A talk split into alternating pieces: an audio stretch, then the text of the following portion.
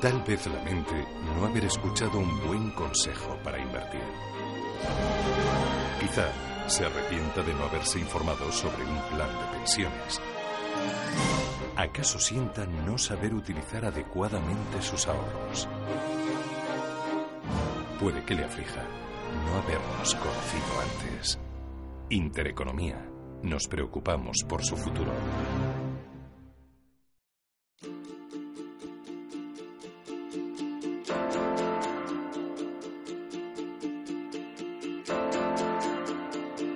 En Radio Intereconomía, Cuatro Dedos de Frente, un espacio en el que ocio y saber toman café juntos, con Mone Gil.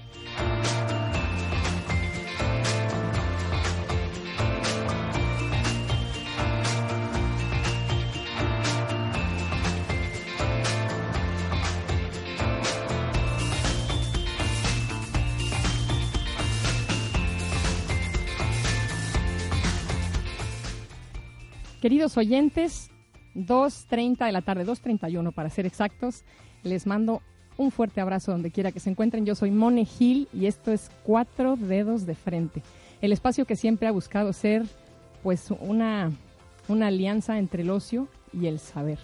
Ese ocio que hemos, que hemos satanizado que no es tan malo como parece, cuando es entretenimiento, pero va de la mano del conocimiento, para que no asociemos esas ideas eh, como si fueran antagónicas.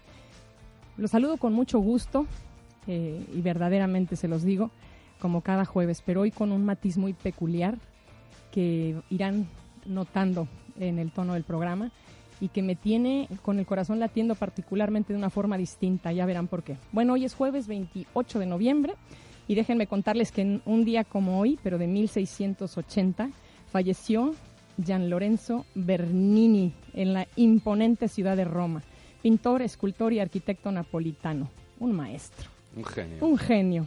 La larga vida de Bernini, 82 años, fue una casi continua sucesión de éxitos en el transcurso de la cual este genio precisamente llegó a imponer una auténtica dictadura artística en la Roma de buena parte del siglo XVII. La ciudad que se había convertido en el centro indiscutible de la vanguardia artística contemporánea. Creador polifacético, Bernini destacó ante todo por sus obras escultóricas y arquitectónicas, aunque jamás dejó, fíjense qué curioso, pero es lo normal, de practicar la pintura, sobre todo el retrato, si bien en menor medida que las anteriores. Fue favorito de casi todos los papas y creó también para ellos y para la nobleza romana grandes montajes escenográficos y llegó a componer él mismo el texto y la música de algunos de ellos. Su estilo retórico y grandilocuente se convirtió en la definición de una de las poéticas más fecundas e influyentes del barroco. Elegí, elegí a Bernini porque soy ¿quién no es fiel admirador de, de un maestro así? Nada más basta caminar, patear Roma para poder disfrutar y muchas partes de Italia, por supuesto. Bueno, pues es momento de entrar en materia, tomar aire, pedirle sus cinco sentidos y su intuición además su conciencia, su verdadero don de escuchar, porque nos vamos directamente al tópico atípico.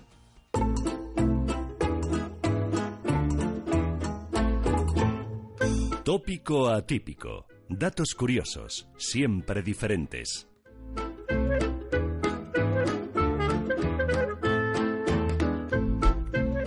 Bueno, mis queridos oyentes, el tema a tratar hoy es un tema que espero en rigor que no sea la primera vez que toco. Ya, ya estaré comprometiendo al aire a mi querido invitado para que hagamos de esto una secuencia. Vamos a hablar del suicidio.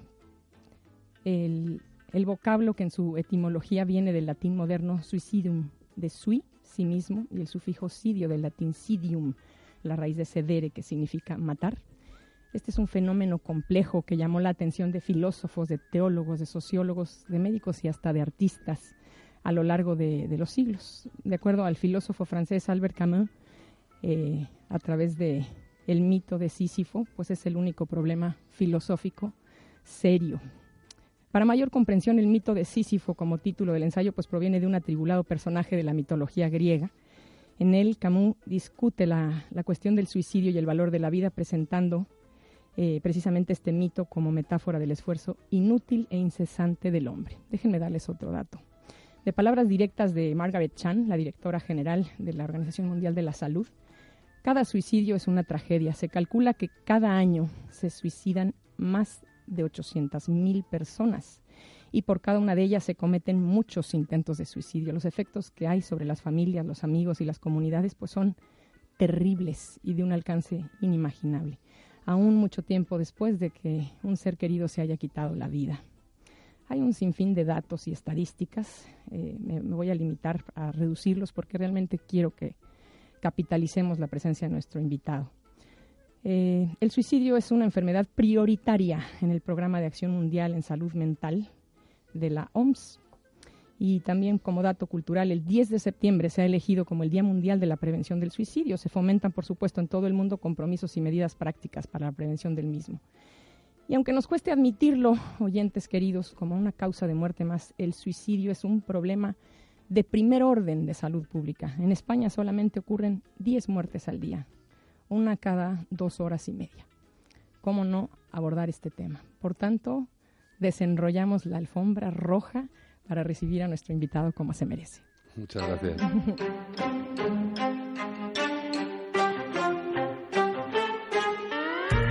Mucho gusto. Conozcamos a alguien verdaderamente interesante.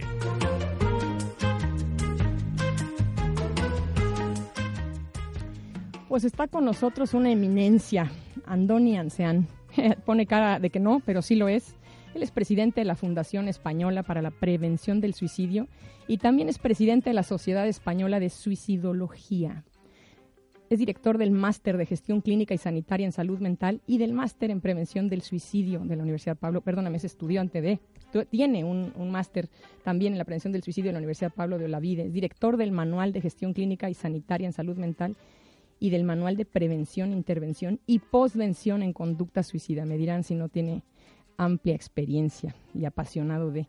También es el representante nacional para España en la IASP, International Association for Suicide Prevention o Asociación Internacional para la Prevención del Suicidio. Nos representa honrosamente.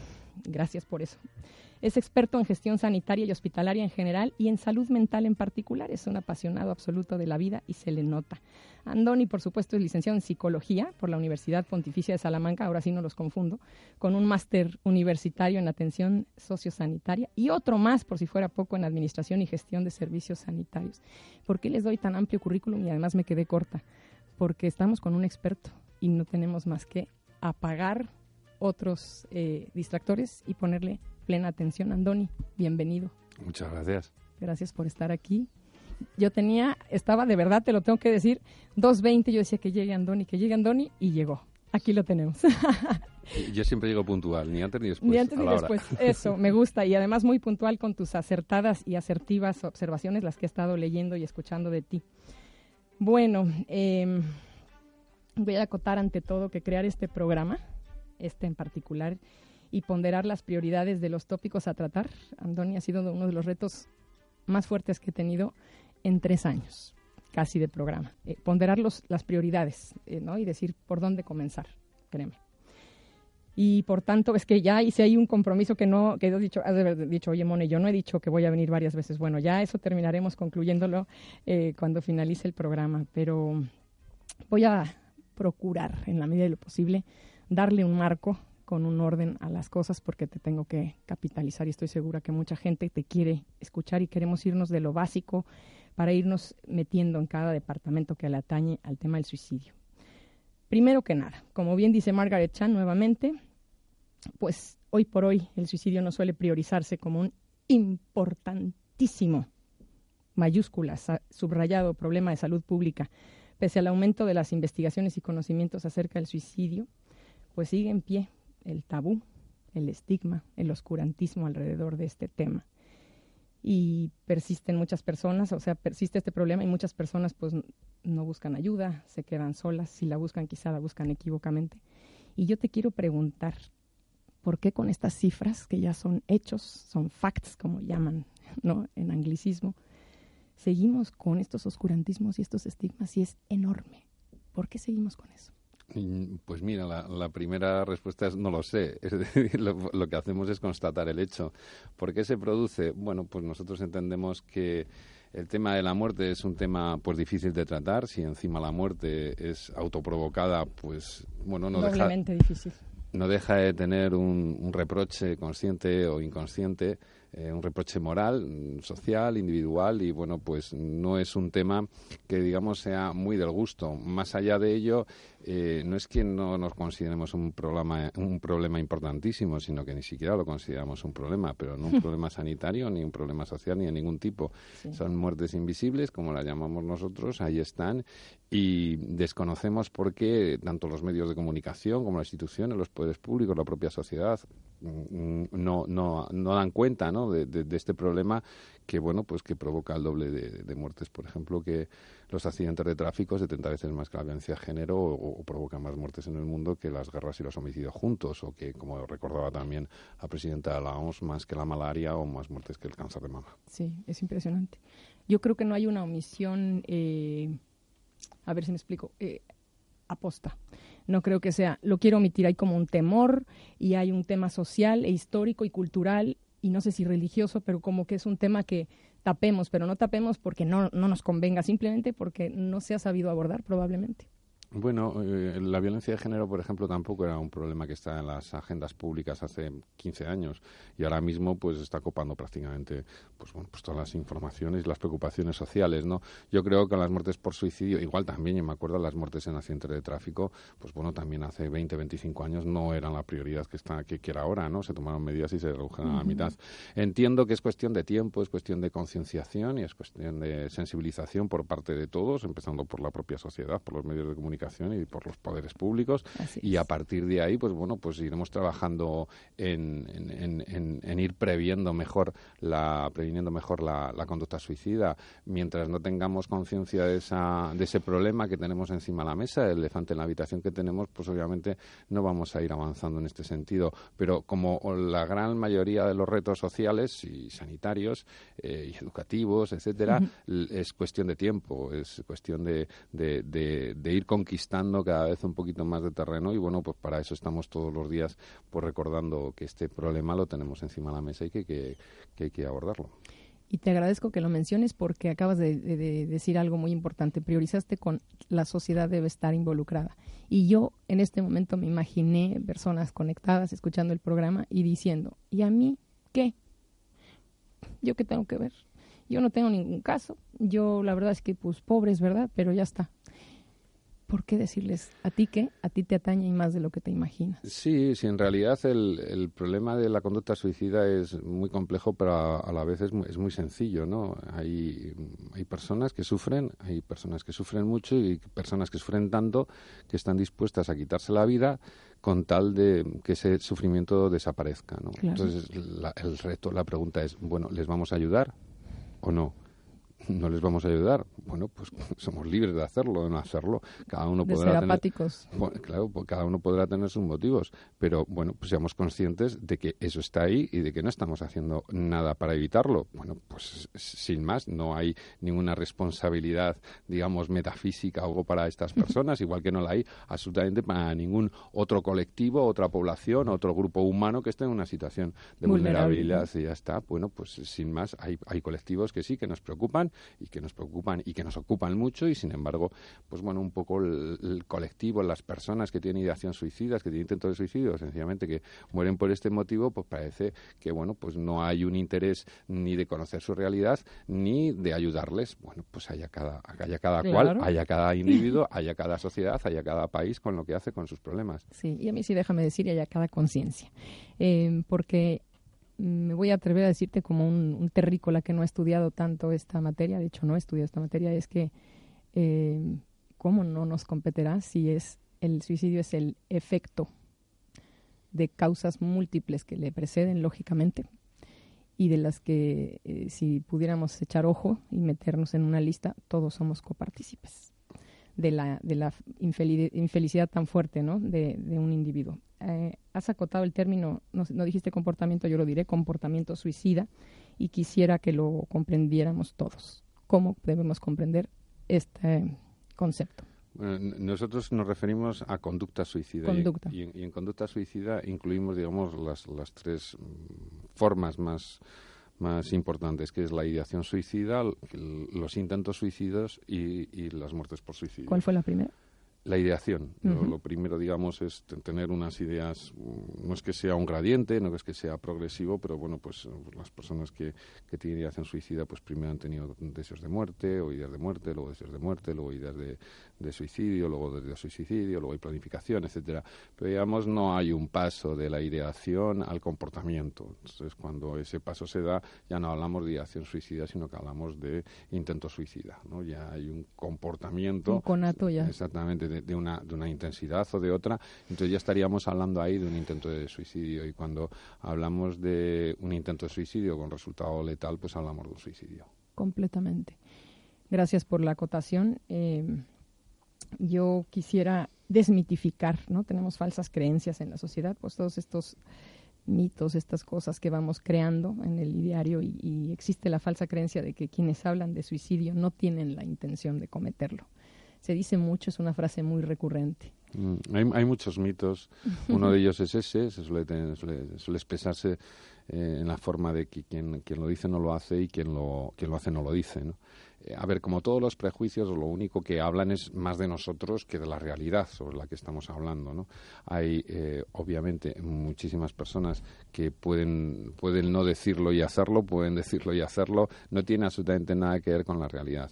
¿Qué es lo, ¿Para qué nos sirven los prejuicios? Bueno, pues para defendernos de nosotros mismos, una especie de mecanismos de defensa o como quieras llamarlo, en el que, bueno, pues nos ponen en salvaguarda para no tener que ocuparnos o preocuparnos por un tema, porque nosotros pues resolvemos el tema ahí, ¿no? Si es que quien, quien lo dice, pues no lo hace, quien, quien, quien lo intenta y no lo consigue realmente es que no quería, etcétera. Bueno, son prejuicios, igual que tenemos de otros temas y otros problemas de la vida para solucionarlo a, a, nivel de nuestra propia conciencia y bueno, pues eh, eh, en, principio parece que funcionan, ¿no? Porque eh, son prejuicios que se han mantenido durante mucho tiempo y que han conseguido precisamente el efecto, que es olvidarse del tema, invisibilizarlo, ocultarlo y por lo tanto no resolverlo, ¿no? Que es un poco como, como estamos ahora. Muy, muy humano eso, ¿eh? hacerlo oscurantista, eh, en el oscurantismo y guardarlo por allí.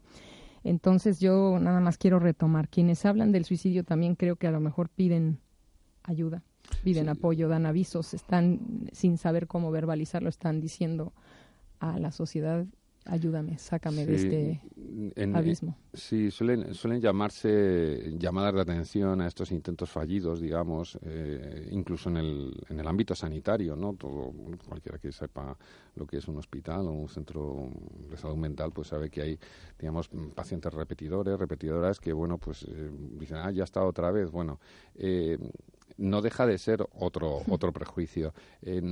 toda, todo intento, toda conducta, toda expresión, todo, todo, todo, toda ideación suicida o toda manifestación suicida no es una llamada de atención, es una llamada de ayuda.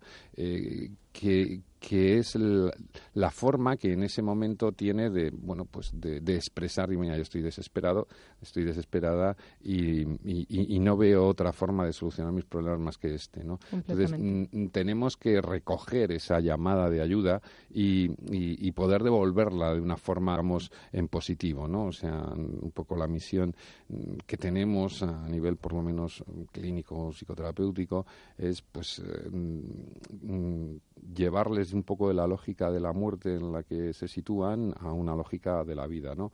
A ver que existen muchas más posibilidades, muchas más alternativas de, de solución a determinados problemas que pueden tener que no son obviamente pasar por, por quitarse la vida, ¿no?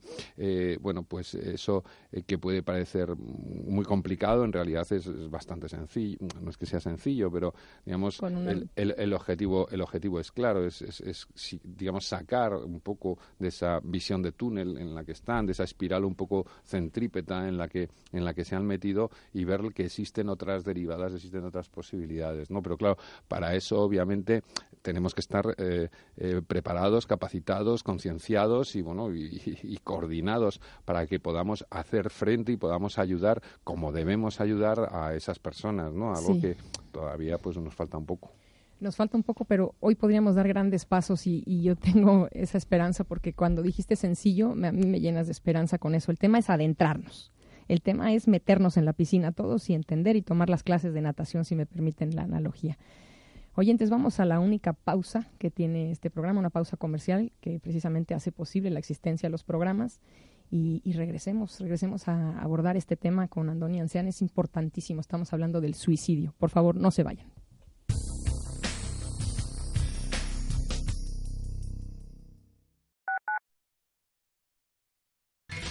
Cada noche, de lunes a jueves, Josep María Francás con Ramón Pi analizan la actualidad con rigor y libertad en A Fondo, dirigido por Josep María Francás, de lunes a jueves, de doce y media a una y media de la noche, en Radio Intereconomía. En el restaurante Sandó te proponemos una noche vieja llena de sabor, para que la entrada del nuevo año se convierta en algo especial. Ven a disfrutar con nosotros del menú que hemos creado especialmente para ti. Además, podrás tomar la primera copa del año nuevo en nuestra coctelería, Las Cuevas de Sandó. Te esperamos. Restaurantesandó.es Alquiler 0.0. Los tiempos cambian y las oportunidades mejoran. Alquiler de mobiliario, la mejor solución para equipar tu oficina o espacio de trabajo. Cero inversión, cero comisión, cero riesgo. Para ti que comienzas de cero. Mercaoficina, la solución perfecta. Mercaoficina.es. Dicen que infinitos monos, en un tiempo infinito, serían capaces de escribir todas las obras de Shakespeare. Todavía no lo han conseguido. Invierte con sentido. Nunca con el corazón o la esperanza. Escucha Cierre de Mercados, de lunes a viernes, de tres y media a 7 de la tarde. Con Fernando La Tienda. Radio Intereconomía. Cierre de mercados, el espacio de bolsa y mucho más. Descarga la aplicación de Radio Intereconomía. Nos podrás escuchar en cualquier sitio. La forma más fácil de sintonizar con la mejor y más completa información económica. Radio Intereconomía en las plataformas Android e iOS. Emisión en directo, noticias, podcast. Descarga nuestra aplicación. Radio Intereconomía. Di que nos escuchas. Esto es Intereconomía.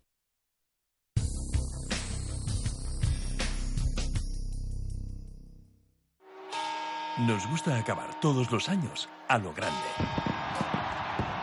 A tu plan de pensiones también.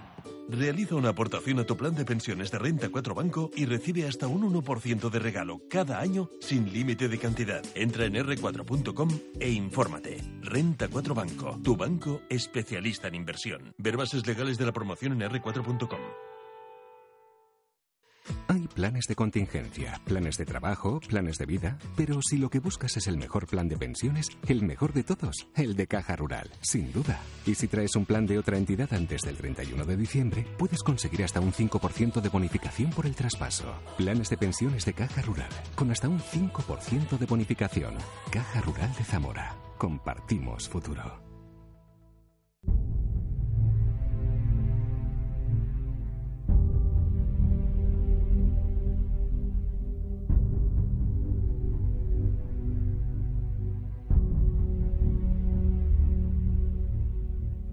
En Radio Intereconomía, Cuatro Dedos de Frente, con Mone Gil.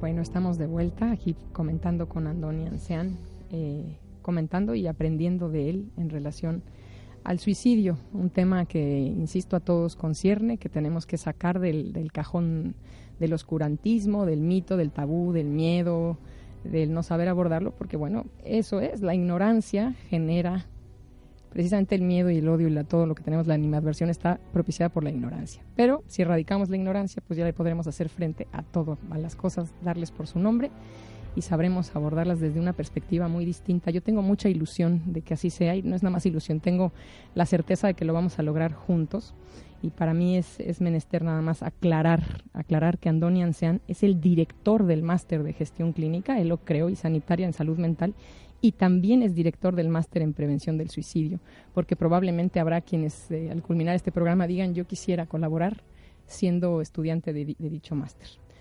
Andoni, yo eh, también no sé si esto sea mito, pero se dice que hablar del suicidio alienta al suicida. También sí es un mito.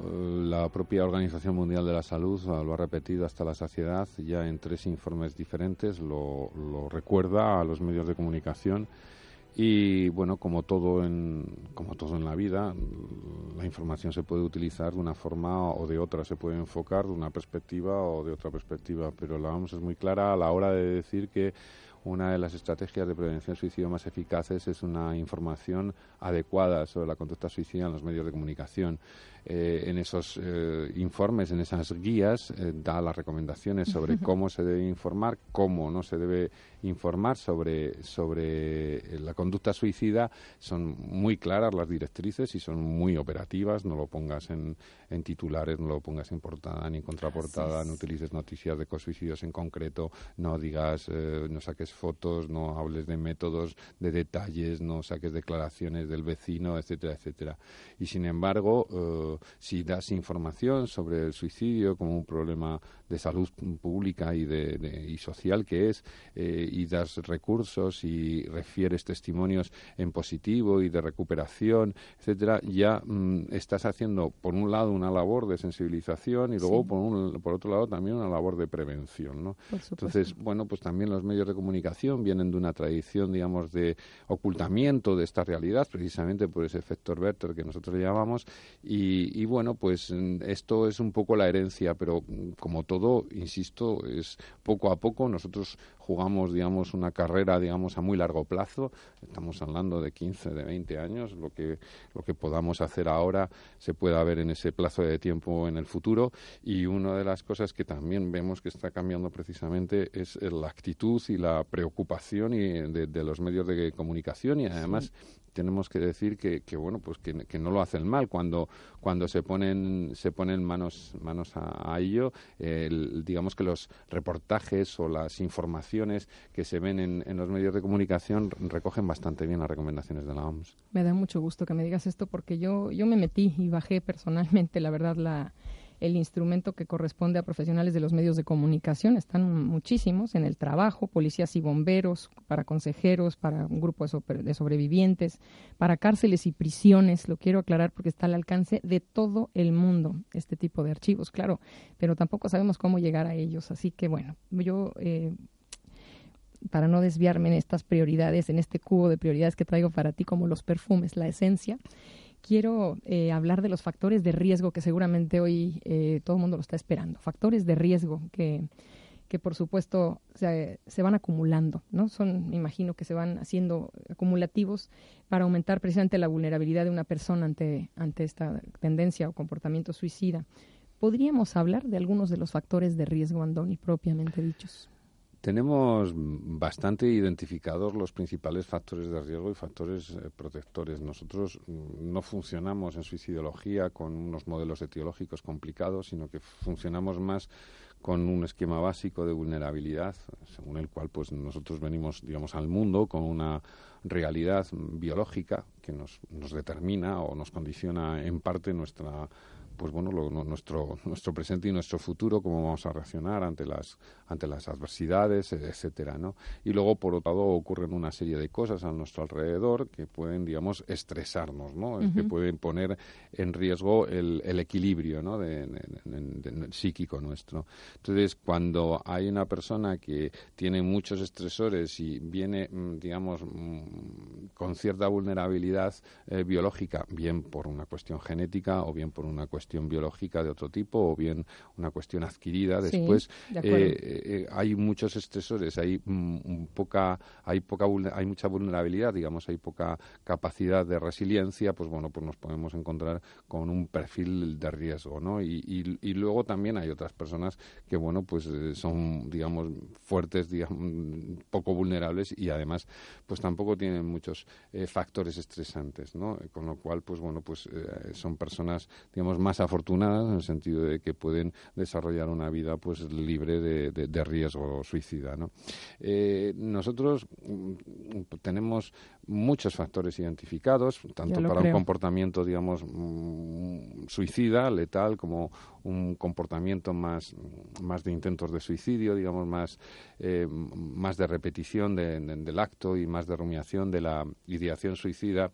Pero en realidad es un esfuerzo eh, científico el que, el que se hace. Estamos hablando de que eh, aproximadamente el, el 40% de las publicaciones que se hacen sobre problemas de psiquiatría están relacionadas directamente indirectamente con el suicidio, pero mm, tampoco somos capaces de aprender, de, de, decir, no, mira, es que las personas se suicidan por esto. Nosotros no sabemos por qué suicidan las personas.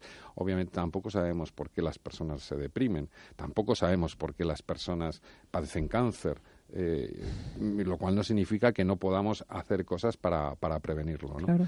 Pero en cuanto a los factores de riesgo, el mayor factor de riesgo indudablemente es, es, estar en, en, una situación de sufrimiento. Y luego el otro elemento es la desesperanza. Es decir, tenemos eh, el cóctel, digamos, peligroso es encontrarnos con una persona que está en una situación de sufrimiento, que la vive como un sufrimiento intenso, eh, que puede ser más o menos objetivable. Podemos entender muy bien que alguien quiera quitarse la vida porque tiene 84 años, está discapacitado, tiene una enfermedad eh, incapacitante, dolorosa, etcétera.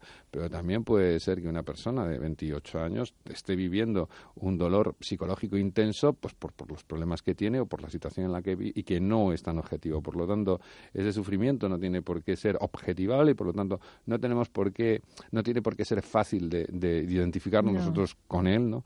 Y después eh, hay otro elemento que es básico, que es la desesperanza, que es la sensación de que ese sufrimiento no se va a acabar nunca. Entonces, si no se va a acabar nunca y estoy sufriendo mucho, pues parece que la solución que se encuentra es, pues yo me tengo que quitar la vida, ¿no?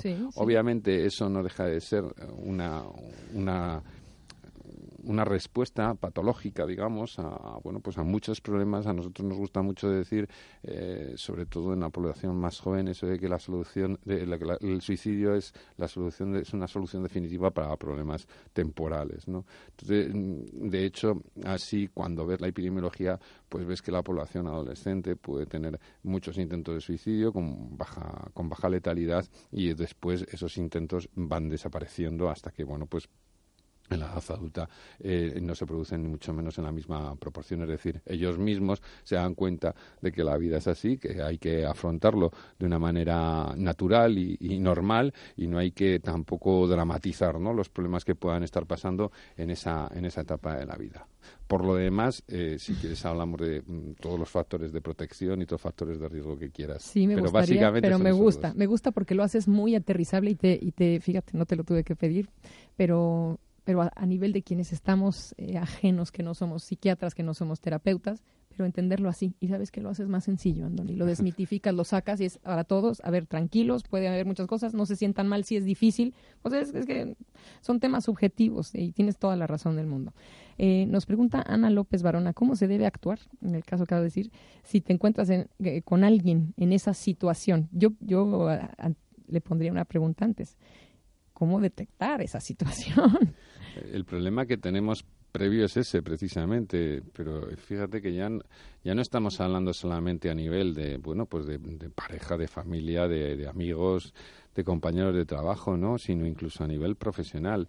Eh, a consulta vienen muchas personas que tienen ideación, incluso antecedentes de, intentos de suicidio, y los propios profesionales sanitarios los, los, desconocemos, en el sentido de que eh, muchas veces se nos pasa eh, el preguntar, el, evaluar el riesgo ¿no? de muchos pacientes que pueden tenerlo, pero que por lo que sea, por falta de sensibilización, de concienciación nuestra, pues, pues no lo hacemos. ¿no? Con lo cual, claro, la primera pantalla es esa, es no, ya detectarlo, es, la primera es ser sensibles a que la persona que, que tenemos al lado en el sofá o, a la persona que está entrando por la puerta de nuestra consulta puede tener ideación suicida.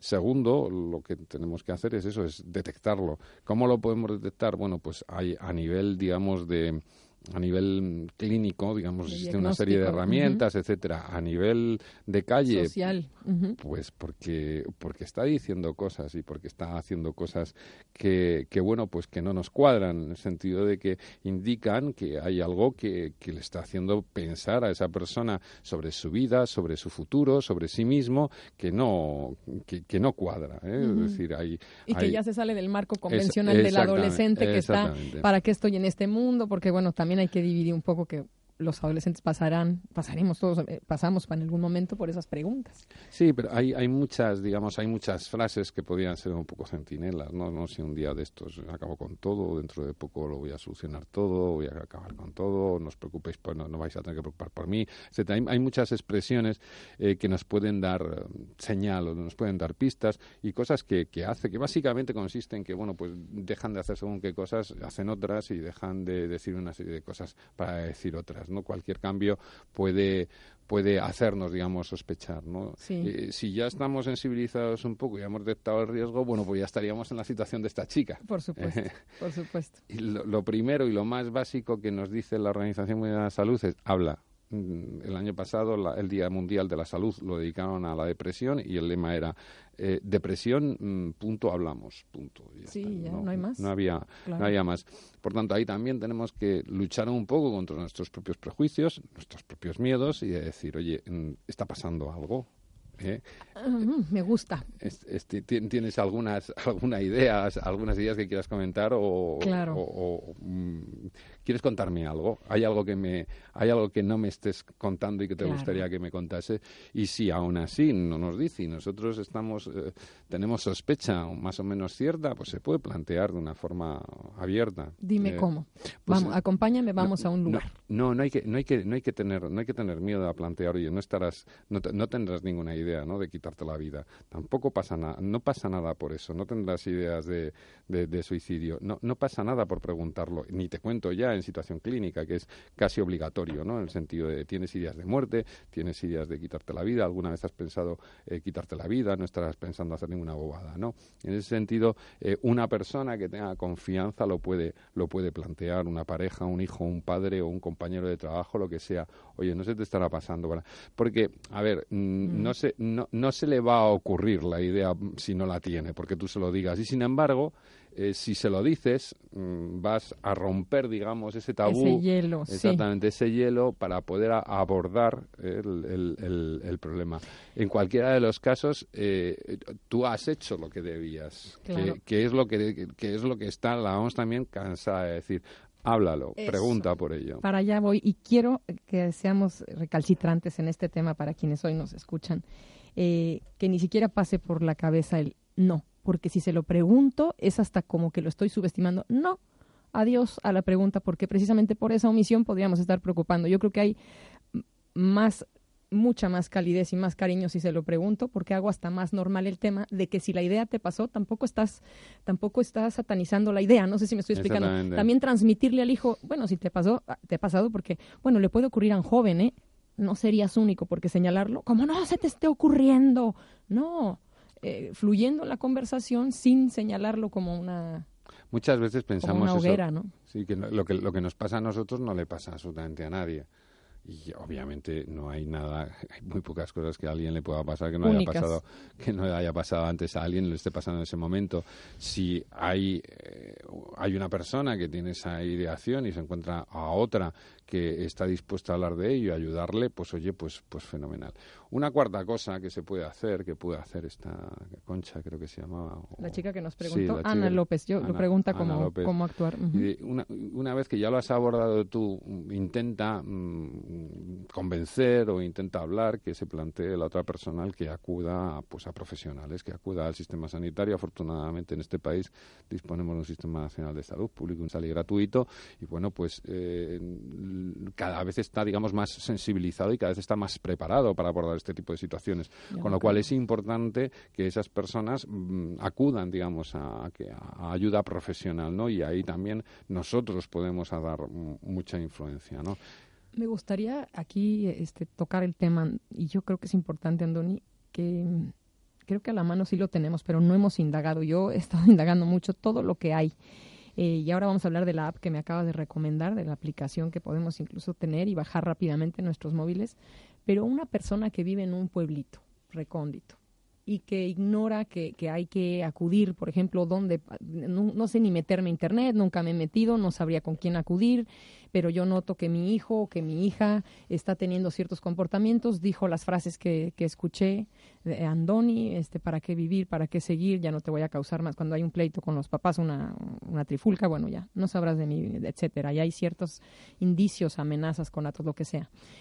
Eh, ¿cómo podríamos, ah, para quienes nos escuchan hoy, que, sienten que tienen un abismo de comunicación con sus hijos y que dicen, pero es que yo siempre he sido, me, he estado aparte, he evadido el problema, pero hoy que escucho a Andoni, tengo una gran responsabilidad porque ya no me puedo hacer de la, vista, de la vista gorda, ya tengo, ya ahora sí sé. ¿Qué les dirías?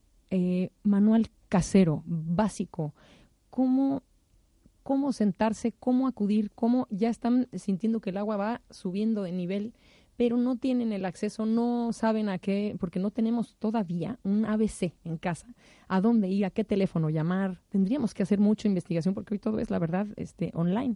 ¿Qué les dirías de manera muy casera y muy manual cómo poderse acercar, si recomiendan que hablen con algún familiar que vean sensato porque ellos han perdido la comunicación con sus hijos, ¿Qué, ¿a qué recursos muy domésticos pueden acudir, Andoni?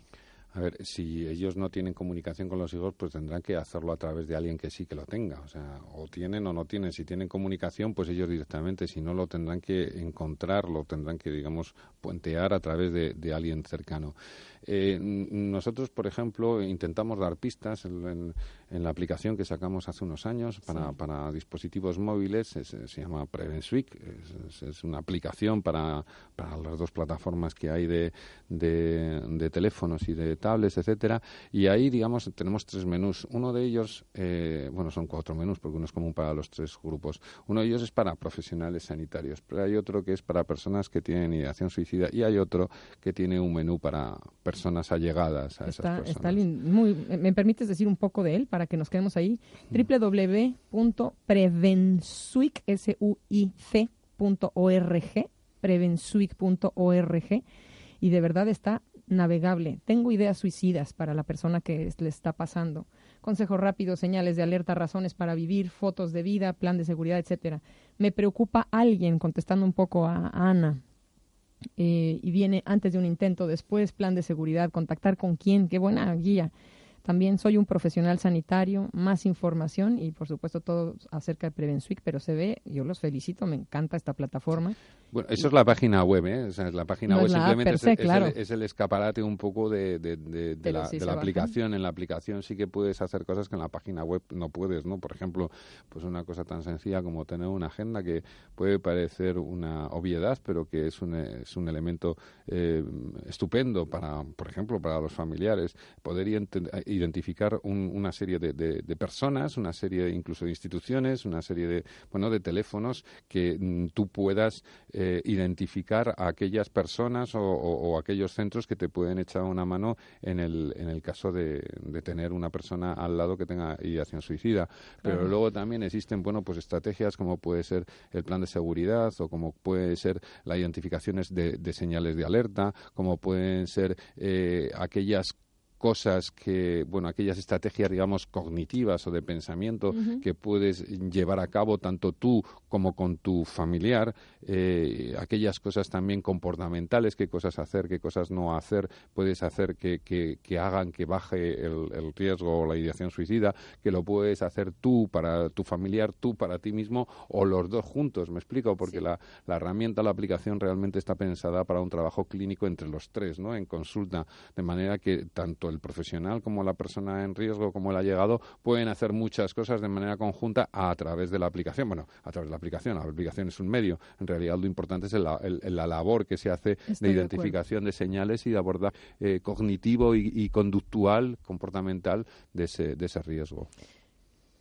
Fíjate, Andoni, con todo lo que estamos comentando desde que inició el programa y que ya va, que vuela, eh, hemos hablado de prevención, de cuestiones clínicas, de apps, de qué hacer cuando ya notamos. Pero yo, evidentemente, por eso necesito pedirte más programas. Necesitamos irnos al último vagón del tren, o al primero, como quieras, a la prevención pero desde la casa, desde cómo nos comportamos para no llegar, no a la prevención del suicidio, la prevención de la intención del suicidio. No sé si estoy siendo clara, porque ya no es la prevención del suicidio per se, que no llegue a quitarse la vida a una persona, sino que no le llegue a pasar por la cabeza de un ambiente de armonía, de un ambiente de salud, de un tema que por supuesto a todos nos atañe y te lo quiero decir porque esto está anunciado desde el lunes y noto que en la página hacen preguntas. Mone, pregúntale, porque en esta época que comienzan las navidades sube la tasa, pregunta de las redes sociales porque tienen una gran influencia y voy entendiendo las inquietudes, ¿no? Este, hablaron muchas personas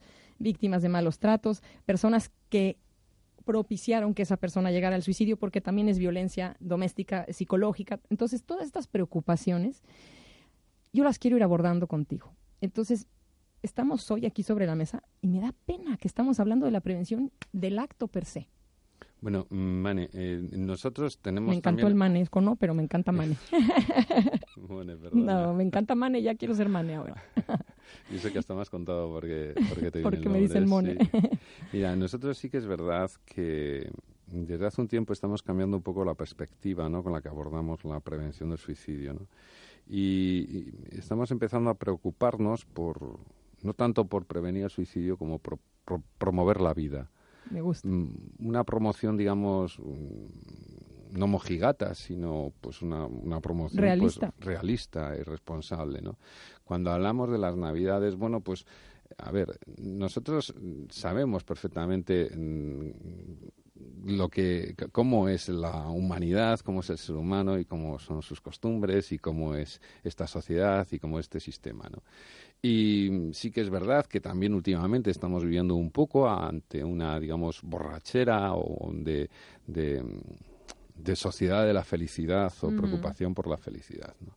Entonces, mm, a ver, nosotros mm, hasta cierto punto Mm, nos podemos identificar con personas que no son felices. Sí. ¿Me explico? Sí.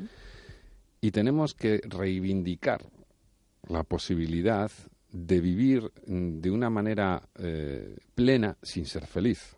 Porque da la sensación de que o eres feliz o aquí no pintas nada. Claro, como si fuera una cuota para poder vivir. Exactamente. Y ahora llegan las Navidades y ahora sí que ya no tienes excusa para no estar feliz. ¿Qué es lo que pasa? Pues que si tú no estás feliz, lo que vas a sentir es que hay algo que está yendo mal. Y claro, no es de los demás, que son mayoría, sino que tiene que ser mío. Nosotros lo que estamos planteando es que no pasa nada, absolutamente nada, porque llegue la Navidad, tú no eres feliz, pues ya está. No, no tienes por qué ser obligatoriamente feliz, pero no en las Navidades, sino después de las Navidades, eh, como, como el éxito. Parece que estamos obligados todos a tener muchísimo éxito. A ver, se puede vivir perfectamente sin ser una persona exitosa, si probablemente el éxito social, incluso en algunos de los casos, sea contraproducente para un éxito personal. No, no tenemos por qué coincidir con el sistema ni con la sociedad para poder tener una vida plena y, y, tener muchos likes en las redes y satisfactoria. No hay que ser todos youtubers ni, ni Cristiano Ronaldo ni nada. Podemos ser personas absolutamente normales con nuestros problemas y como yo muchas veces digo, como nuestros padres tenían, vivían una sociedad y vivían una realidad infinitamente más dura y sus problemas los afrontaban y si no los podían resolver los asumían, seguían adelante y no pasaba nada. Y esto se nos ha olvidado. Parece que tenemos que cumplir una serie de requisitos, entre los cuales, por supuesto, está la hipoteca, las letras, los hijos, los colegios, el trabajo y tal. Y si no, parece que no eres un ser humano. Gracias, Andoni, mm. de lo más sensato que he escuchado.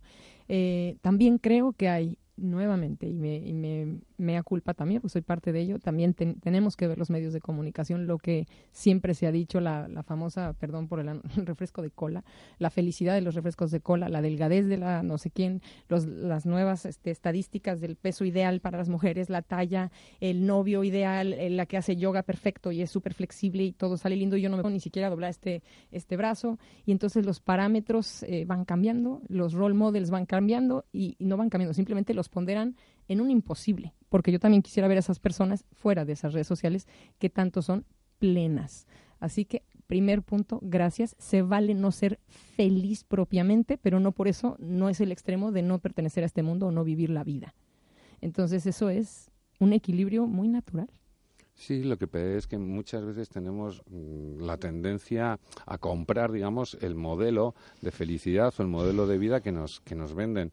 Y sin embargo, nosotros podemos ser, tener una vida totalmente satisfactoria y ser felices a nuestra manera siempre y cuando eh, estemos nosotros contentos con, con, lo que somos y, con lo que hacemos. Y si gusta o si no gusta o si se encaja o se ajusta eh, a, lo, a lo de fuera, pues bien. Y si no, pues tampoco pasa tampoco pasa ni media, porque lo que no podemos entrar es en un choque frontal entre el individuo y la sociedad y el sistema, porque ahí sabemos todos quién va a perder. O sea, los errores del sistema los suele pagar el individuo, no suele pagar el sistema los errores del individuo. Con lo cual, bueno, pues eh, independientemente de que el sistema puede eh, dar mucho soporte y puede, digamos, proteger, también existen una serie de elementos que son mm, perniciosos o que son eh, amenazantes, digamos, para ese equilibrio de los individuos. Por lo tanto, a ver, nosotros eh, tenemos que lo que queremos hacer es un poco plantear que, bueno, pues que la vida es como es, que no nos podemos engañar y que, bueno, pues de ser un camino de rosas, pues tendría más espinas que, flores, ¿no? Y que nos tenemos que pinchar y tenemos que, que, solucionarlo, aguantarlo, pero en cualquier caso tenemos que seguir adelante. Y no pasa nada por no tener una vida ideal, ni, ni nada por el estilo, ni por no estar disfrutando o por, por pasar las navidades solos. Me explico, como decía que dice, busco la mujer ideal, y dice, ¿qué pasa? ¿Que te asusta la real, ¿no? Pues un poco eso, ¿no? No hay que buscar, no hay que buscar ninguna vida ideal, simplemente hay que buscar la vida real, sabemos lo que hay, sabemos lo que no hay. Si no lo sabemos, simplemente pensemos todos en nuestros padres y vas a ver que rápido ellos no tenían ningún tipo de duda con lo que la vida podía dar de sí y lo que no podía dar de sí. Ellos sabían que expectativas claras. Que nosotros siempre le solemos dar mucho más a la vida de que la vida nos suele dar a nosotros, pero tampoco eh, hacían un problema de ello, ¿no? Y fíjate que si ellos, ellos sí que tenían problemas. Lo que pasa es que también es cierto que pues eran mucho más fuertes.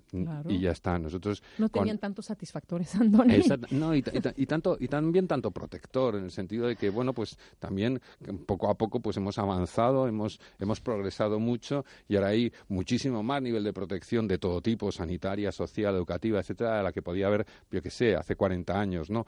Pero mm, bueno, pues eso también, por otro lado, nos hace, nos hace un poco débiles. Pero hay que hacer un trabajo entiendo de, promoción de la propia vida, no, de, no tanto de prevención del suicidio, que bueno, es un poco también nuestra labor, pero mm, hay que ser conscientes de lo que la vida eh, nos puede dar y de lo que la vida no nos puede dar y vivir conforme a ello sin, dramatizar y sin, y sin terribilizar nada. Y con esto me estoy imaginando... Eh, bueno, obviamente ya, visualicé cuando dices hay que hablar en pro de la vida, no es nada más caminar sobre el campo de margaritas. La vida, la vida misma, el subirte a un taxi, el bajarte, el metro, la señora que nos hizo caras, el sí, el no, la vida diaria, el, decir otra vez me comí el postre y no tenía que haberme lo comido. Punto. Esa es la vida para bien. Eh, me gusta tu esta, este asentamiento, esta objetividad que nos, nos llevas a tierra. Eh, suelo hacer este ejercicio con, con, personas tan gratas como tú y sobre todo con esta causa, eh, además de pedirte, primero, lo voy a hacer en ese orden de ideas, primero pedirte, si tú me permites, ya ni modo, al aire, ¿qué puedo hacer? Te voy a, hacer un contrato. Tú me permites que hagamos una especie de módulos cuando tú quieras, puedas, cuando tu agenda lo permita, para que abordemos temas en específico de género, de, género, porque debe ser, mm, debe haber una estadística muy clara de lo que pasa con los géneros de temas de redes sociales, de bullying, como tú desees abordar. Yo no quiero poner la agenda porque el experto eres tú. ¿Tú me permites que hagamos una especie de módulos? Vamos viendo, venga. ¿Vamos viendo? Eh, ya no sé qué fue eso. Pero podríamos dejar esa puerta abierta. Sí, claro. Para que hagamos esto metodológicamente que... Imagínate que te digo que no. sí, mujer, venga, sí. Gracias. Utiliza este micrófono porque es tuyo para 10 módulos, los que tú quieras, que podamos ir desmenuzando. Eh, quiero pedirte un último favor. Tú, tú te tienes que imaginar lo que aquí suelo pedir, que aquí hay una lámpara maravillosa y que es ah. un, imaginarlo nada más, y que aparece el famoso genio. También es uno de esos ideales que no, pero bueno, y que tú puedes hoy pedirle al gobierno, a las instituciones que estén a cargo de esto, algo muy particular, a las, no sé, a lo que quieras, al sistema sanitario, a lo que tú quieras. Y te dice, pide algo, Andoni ¿Qué pedirías? En este mismo momento en el que estamos con el tema de la prevención del suicidio, yo pediría un, plan o una estrategia estatal de prevención del suicidio igual que podemos tener muchas estrategias en otros problemas de salud eh, y en otros problemas sociales como como la violencia de género, etcétera, yo lo que pediría a la lamparita ahora mismo sería, por favor, mm, de quien sea responsabilidad, entiendo yo que del Ministerio de Sanidad, pero sobre todo de la Presidencia de Gobierno, por favor, doten a España de un plan o una estrategia de prevención del suicidio. Y con ello podríamos decir que ya formemos parte de esos 38, ya seamos 39 países. Por lo menos el próximo informe de la OMS dirá que España sí está dentro de los países que tienen ese plan. Muy bien, eso es urgente. Urgentísimo, emergente. Emergente. Aladino, ya nos escuchaste. No quiero que nos vayamos sin dar datos precisos de hoy por hoy. ¿Dónde encontrar respuestas que hoy sí son urgentes? Porque vamos a abordar esto en módulos, ya lo hablaré con Andoni fuera del programa. Abordaremos causas, soluciones, entornos familiares, todo tipo de elementos que puedan intervenir desde el puro pensamiento. Vamos a, vamos a actuar mucho más activa y proactivamente como sociedad. Yo creo que ya es momento eh, Andoni, de dejarnos de cosas y acabas tú de marcar la pauta. No se está medio embarazado. Así que vamos a actuar y vamos a hacer las cosas como un manual. ¿Qué les parece? Pero para ello, hoy es imperante que dejemos datos específicos de dónde buscar en casos de una emergencia, a dónde puede una persona llamar. ¿Hay algún recurso inmediato de emergencia de alguien que está viendo, emergencia de sí mismo, bueno, a ver, por un lado tenemos el sistema sanitario, que tenemos el 112, que moviliza al sistema sanitario si es necesario. Tenemos al propio médico de cabecera, que lo tenemos al lado, simplemente aquí, por ejemplo, en la Comunidad de Madrid, en, en poco menos de 20 minutos ya puedes tener ya puedes tener una cita con, con el médico. Pero existen, eh, a nivel telefónico, existen básicamente dos teléfonos. Uno es el, bueno, el teléfono de la esperanza, digamos, de toda la vida, ¿no? que lleva con nosotros unos 70 años y tienen, digamos, una línea de crisis. Ahora mismo no me acuerdo, eso empieza por, por un 7 el, teléfono. Y después eh, hay una asociación, la Asociación de la Barandilla, de aquí de, Madrid Capital, que tiene un teléfono contra el suicidio. Además, hace poco cambiaron, cambiaron el, número por uno que era más de más fácil recuerdo y ellos están más, más específicamente especializados en la, en la atención en crisis suicida. Muy importante. Teléfono de la esperanza lo voy a dar 902-500. 0002, repito, 902-500-002. Prometemos seguir con Andoni, es muy importante este tema, ya me dijo que sí, ya me dijo que sí, se queda grabado y lo haremos más adelante. Muchas gracias porque nos has puesto en una realidad, que a mí me encanta eso, no utopías, realidades, señores, gracias. ¿Y qué creen? Lo mejor con lo que termino, el suicidio sí es prevenible, sí lo es afirmativo y no medio embarazada. Sí lo es. Vamos a colaborar para, para que esto se expanda y para que la tasa vaya disminuyendo notablemente. Muchas gracias, Andoni. A vosotros. Por estar aquí de todo corazón. Gracias. Hasta el jueves. Próximamente resiliencia. Muy, muy atentos. Gracias.